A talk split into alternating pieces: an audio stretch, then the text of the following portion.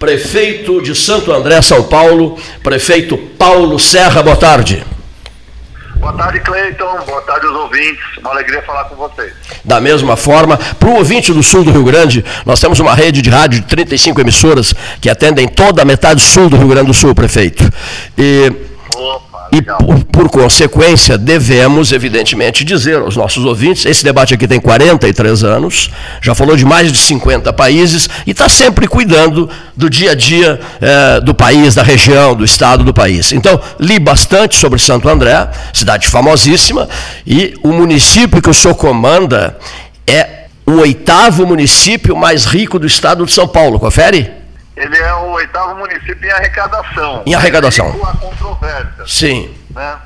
Porque o sinônimo de riqueza não é só o que a gente arrecada, é como gasta e o custeio da cidade. Mas sem dúvida que está entre os municípios mais importantes do estado de São Paulo. E é o 15 do país, prefeito?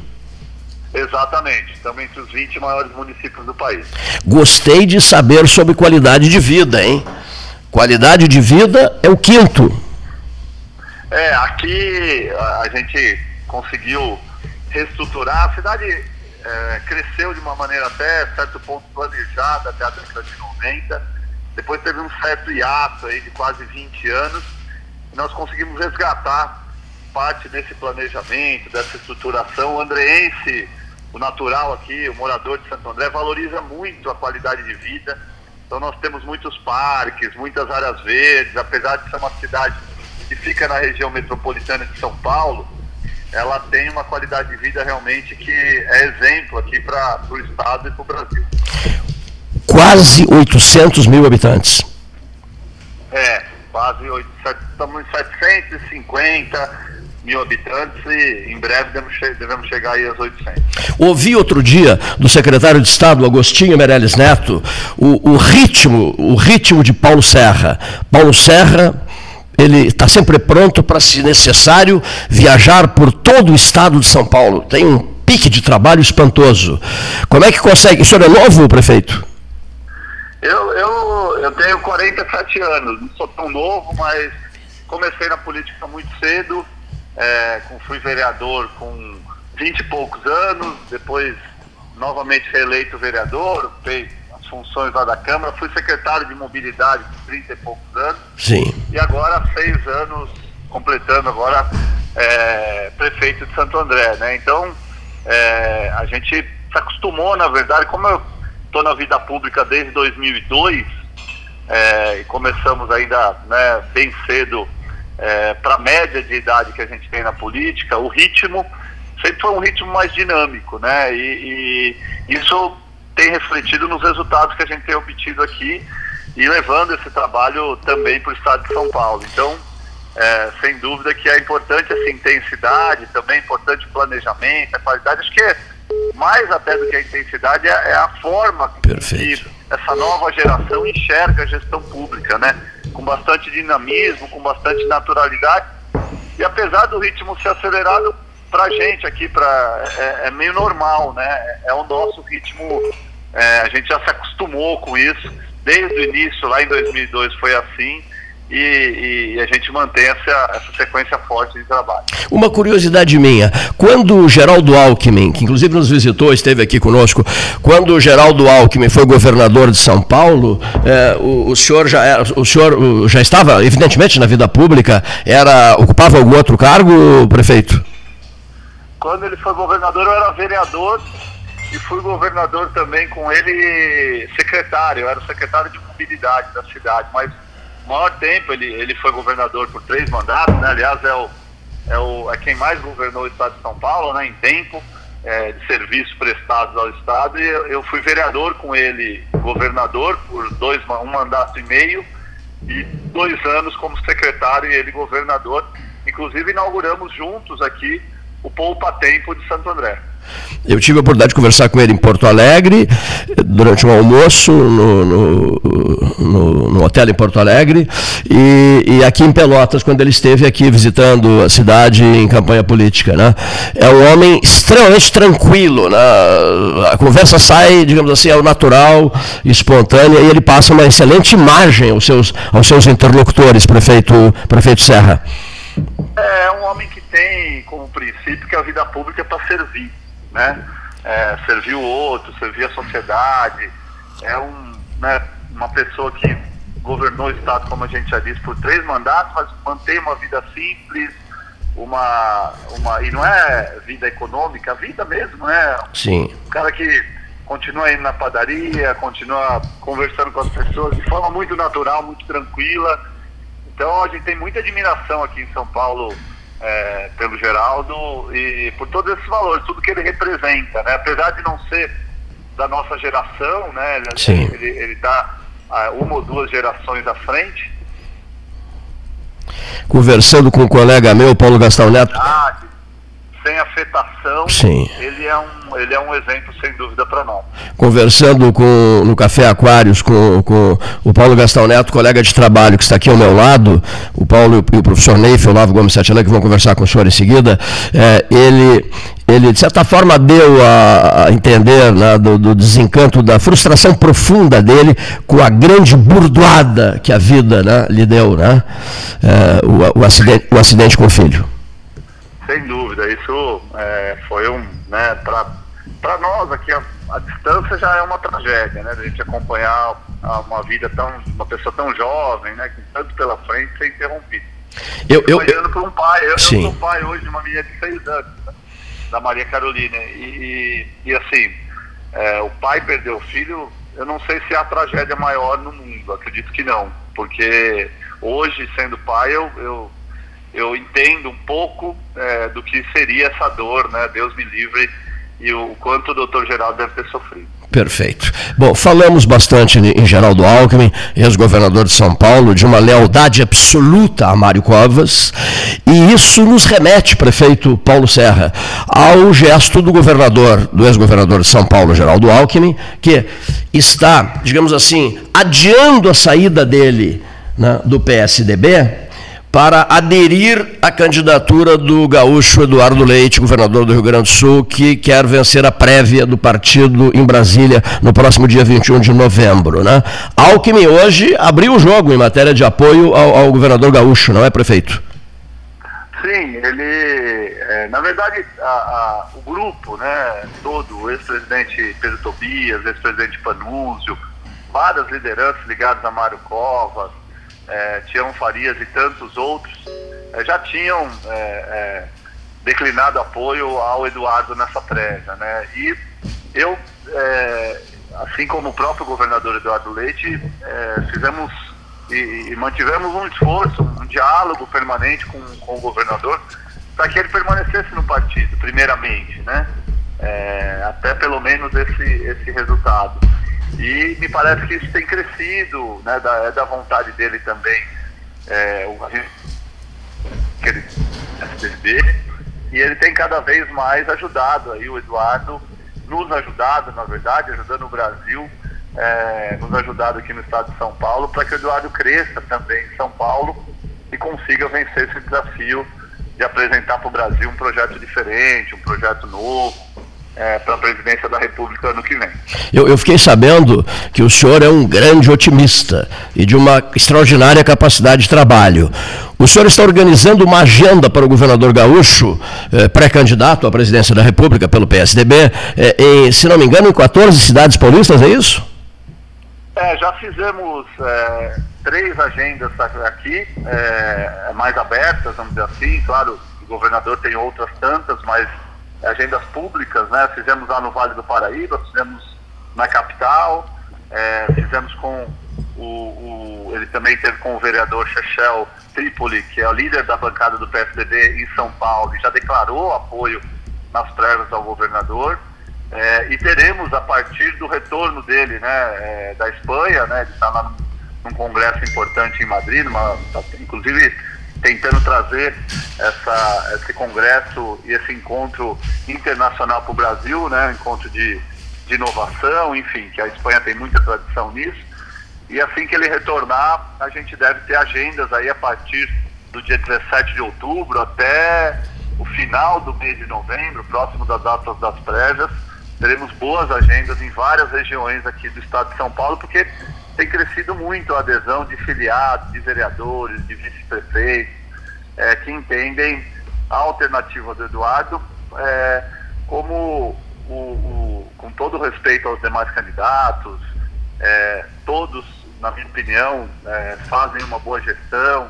Não dá para a gente é, dizer que a gestão aqui do Estado de São Paulo, até porque esse processo aqui no Estado começou lá atrás com Mário Covas, Alckmin, Alckmin, Serra e Alckmin novamente. Não dá, é inegável o desenvolvimento aqui no Estado de São Paulo, né, que o, o e o governador é, João Dória conduz essa gestão aqui no Estado, isso é inegável, mas não é questão de atacar nenhum dos candidatos da prévia, não é questão é, de minimizar as qualidades que todos têm, principalmente em matéria de gestão. É simplesmente as pessoas estão entendendo que para a circunstância que nós vivemos hoje, nós precisamos de alguém com as características de união, de diálogo, de uma, uma característica principal de ser um cara pacificador. E o Eduardo reúne essas características com intensidade do que todos os outros. Né? Então, é, até pela pouca idade, pela grande experiência, pela forma de fazer política, pela trajetória. Então, isso tem chegado nas pessoas e a gente tem recebido retornos de muita gente, muitos diretórios querendo conhecer o Eduardo e num segundo momento a gente espera que esse conhecimento se transforme em apoio, né, em preferência dele até o dia 21 de novembro, quando o partido vai escolher o nosso representante na eleição presidencial do ano que vem. Então, nós estamos muito otimistas, mas estamos trabalhando muito. Né? A gente sabe que a gente tem o candidato mais competitivo, o candidato que tem é, é condição de dialogar, de ampliar também as forças políticas para esse grande projeto nacional que a gente quer oferecer para o país e por isso a gente tem um otimismo muito grande mesmo que vamos ter um bom resultado não só no país, mas também no estado de São Paulo. O senhor, o senhor também não, não percebeu nenhum sinal, digamos assim, de desconforto do Palácio dos Bandeirantes em relação à sua posição apoiando o governador do Rio Grande do Sul contra o governador de São Paulo, o prefeito Serra? Olha, por enquanto não. A gente acompanhou dois vereadores que me, é, do estado de São Paulo, inclusive é, estaremos com ele essa semana me fugiu agora o nome das cidades, né? É, mas que parece que houve alguma, é, alguma questão de punição partidária, Sim. por ter declarado apoio ao Eduardo na tribuna das câmaras municipais. Isso não pode acontecer. É, da minha parte, né, falar da minha pessoa especificamente, não, há, não houve nenhum problema nesse sentido. E se houver, é, com muita transparência, nós vamos falar, né?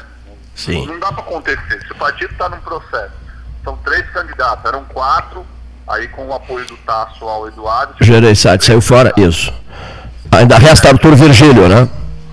É, Arthur Virgílio, Eduardo Leite e João Dória. Então não, não tem como o partido cercear, né, censurar a manifestação de opinião de quem quer que seja, até porque a prévia é justamente para isso. Né? Sim. É, e acho que é muito saudável a discussão, o partido ganha vida novamente aparece para as pessoas como um partido que está debatendo ideias, mas é, o debate, o nível do debate tem que ficar aí, né? nas ideias, é, nas diferenças, sim, dos candidatos, porque não, tem que apontar as diferenças entre um e outro, mas eu sem denegrir a imagem de ninguém, até porque quando a gente concorre entre nós, né, dentro da nossa casa, dentro do nosso partido, a gente tem que partir do princípio que a gente está concorrendo com os melhores. Sim. E aí não dá para ter esse tipo de cerceamento de censura. Prefeito, prefeito Paulo Serra, o senhor ah, disse há instantes atrás o, o seguinte: eu não recebi sinal nenhum, né, eu não captei sinal nenhum de desconforto no Palácio dos Bandeirantes, que é a sede do governo do estado de São Paulo. Mas, uh, se não me engano, no UOL de hoje, né, há um, eles publicam uma matéria dizendo que assessores importantes do, do, do, do governador Dória falam, já falam em, em função da Convenção Nacional do PSDB, em altas traições.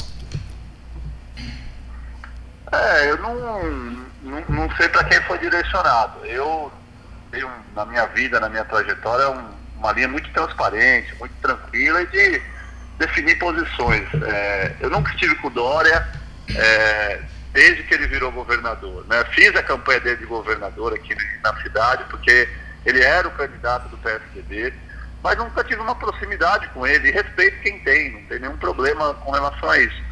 é, desde que ele foi prefeito, na verdade em 2016, nós ganhamos juntos, ele virou prefeito de São Paulo, eu virei prefeito de Santo André, depois ele renunciou ao cargo para ser governador, fizemos a campanha dele aqui, como manda o, o, manual, de maneira tranquila, esteve na cidade por duas vezes, né, aqui em Santo André, andamos aqui no, nas ruas comerciais, fizemos um agente fechado também, mas nunca gerou uma identidade Sim. muito próxima. E aí, quando houve a, a, o processo de prévia, é, eu de pronto já é, me comprometi estudando a característica dos candidatos, já, já... Desde o primeiro momento o senhor se posicionou pelo Eduardo, né? Sim, é. desde o primeiro, e aliás fomos os primeiros... Então esse recado não pode ser para o senhor, prefeito. É, desde, desde o começo, inclusive no estado de São Paulo, né? Um dos primeiros que puxou essa fila, juntamente com Pedro Tobias e com Panuso, dois ex-presidentes estaduais. Então deve ser para outros, né? Eu não, não tenho é, nenhuma, nenhum tipo de, de vínculo que, que é, possa me sujeitar a, a, a, esse tipo de acusação. Olha aqui, prefeito. Muito tranquilo para mim. Prefeito, cá entre nós, cá entre nós e que ninguém nos ouça, até porque o Gastal está me dizendo aqui, Facebook está fora, o WhatsApp está fora, está tudo fora, né?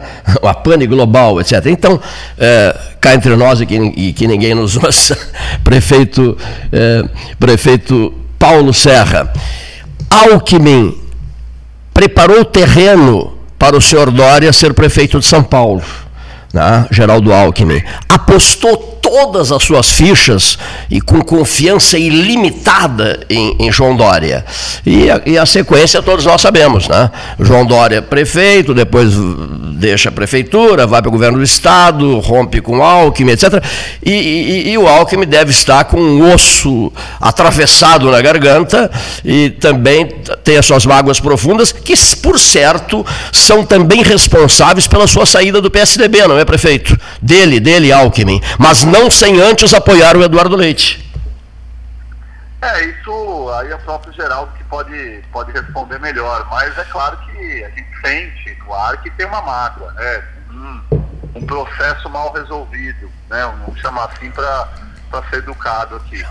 Mas é, aí eu, eu que o próprio governador, é, com o tempo, vai sempre agir e, e, e, e deixar claro quais são esses sentimentos, né? Mas que há uma, uma mágoa, sem dúvida nenhuma, há, né? Isso dentro do partido aqui em São Paulo é muito claro. Prefeito, é o Paulo Gastal, uma pergunta já encaminhando já o, o final, sei que o senhor tem lá o seu, suas tarefas aí, uh, aqui, Paulo Gastal Neto, faço parte aqui do 13 Horas, fiz o contato com o senhor agora há pouco, né, e eu estava vendo, o ABC é um berço, né, da, da fundação do PT, o ABC paulista aí, agora tem Santo André, que teve aquele famoso caso do prefeito Celso Daniel, governado pelo PSDB, uh, o São Caetano está com um problema, né, mas uh, o, o, prefeito Orlando Júnior também é do PSDB, né, quer dizer, o, no berço do PT o PSDB fez, né, uh, digamos, uma, uma, uma resistência aí no, no ABC paulista. É verdade, o PT teve o o comando político da região por, por um bom tempo. Teve, numa oportunidade das sete cidades, o PT chegou a governar seis, né? É, menos Rio Grande da Serra, que, era, que é a menor das cidades. Então, houve uma dominância e a gente virou esse jogo a partir de 2016. 2016 foi a primeira vez desde a fundação do PT, até porque a primeira prefeitura que o PT venceu foi aqui na nossa região, foi Diadema, que é o é o D do ABCD, né? E em 2016 foi a primeira vez desde a fundação do PT que o PT não teve nenhuma prefeitura aqui na região. Na eleição de 2020 eles recuperaram Mauá e é, Diadema, né? Mas sem dúvida que houve uma mudança aí desse é, desse comando e a gente conseguiu, né, com o trabalho, com as propostas, as pessoas também enxergaram essa todo esse desgaste que houve no âmbito nacional refletiram é, nas eleições municipais, principalmente em 2016 e até certo ponto mantida é, em 2020. Então houve sim uma, um ciclo muito forte do PT aqui, nasceu aqui, se tem toda razão, Lula, é, Vicentinho, Luiz Marinho, Gilberto Carvalho, Miriam Belchior, todos esses nomes né, que eram a linha de frente praticamente do governo Lula é, tiveram origem na gestão aqui na, na cidade do ABC e hoje passam por esse momento né, de um certo enfraquecimento graças ao trabalho que está sendo desenvolvido por nós por aqui. Uh, prefeito, aqui quem está falando é Ney Fissatialo, eu faço parte aqui da, da mesa de debates do 13 Horas da Rádio Universidade. É, estive ouvindo aqui e pergunto o seguinte, considerando que, vamos dizer assim, o nascedouro do PSDB é São Paulo, as grandes lideranças sempre foram de São Paulo, ou seja, o protagonismo sempre foi São Paulo, lá de vez em quando Minas Gerais, mas basicamente São Paulo.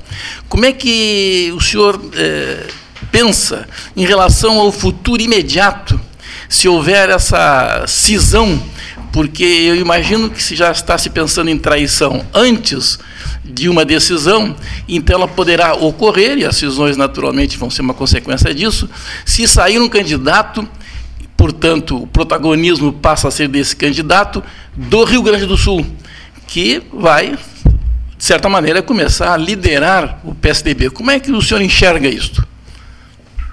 Olha, eu confio muito na capacidade que o, o Eduardo tem de união, de diálogo, né, de, de somatório É, como eu já disse, eu, eu considero o debate de ideias dentro do partido muito saudável. É, faz com que o partido tenha vida, e não vida só interna, vida para fora também. O PSDB, a meu ver, perdeu a oportunidade de mostrar para a sociedade né, é, o que a gente fez, o que a gente pensa, qual é o nosso projeto de país. Com tantas contribuições que a gente tem para o Brasil, não, as pessoas não acabam não associando. Né? Quando eu digo pessoas, a sociedade civil comum, o cidadão comum, a cidadã comum, não o meio político, né? Acabam não associando as grandes avanços que o PSDB imprimiu ao país aos nossos quadros, às nossas gestões.